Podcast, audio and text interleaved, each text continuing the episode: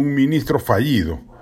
La opinión pública ha centrado su atención negativa sobre todo en el ministro del Interior Luis Barrenzuela, pero le ha puesto mediana intensidad a recalar en lo que se viene haciendo en un portafolio crucial como es el de Educación y con su, su titular Carlos Gallardo.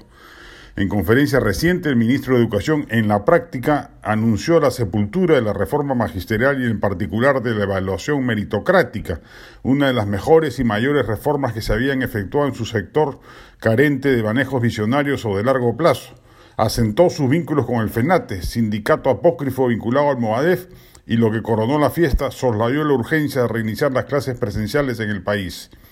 Gallardo es un incompetente mayor, carece de autoridad y de criterio para manejar una de las carteras en las que un gobierno de izquierda debiera marcar la diferencia respecto de las administraciones de derecha, que suelen no prestarle mayor atención a las políticas públicas básicas, sobre todo las de salud y educación. A este paso uno llega a preguntarse con razón para qué tanto esfuerzo del ministro de Economía Pedro Franque por incrementar el presupuesto vía una reforma tributaria, si uno de los sectores receptores de ese incremento recaudatorio va a ser un portafolio pésimamente administrado por alguien que claramente no está calificado para el cargo. El Congreso va a tener que tomar cartas en el asunto. El camino de la interpelación y la censura o la censura directa se impone más en este caso que en el de Barrenzuela siendo ambos ministros que no merecen ocupar un asiento en el Consejo Ministerial.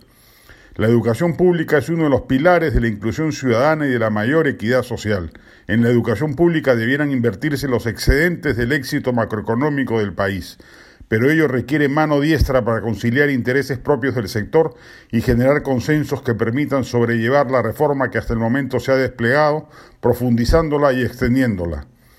No se puede tolerar a un ministro contrarreformista, puesto en el cargo al parecer solo para beneficiar a un sindicato radical que quiere aprovechar el poder político del presidente para trazar una ruta de dominio y de hegemonía en el magisterio, siendo en esa perspectiva Gallardo un monigote que piensa más en ello que en el bienestar de millones de niños y jóvenes cuyas familias claman por recibir una educación digna, competitiva con la educación privada que solo los afortunados pueden pagar.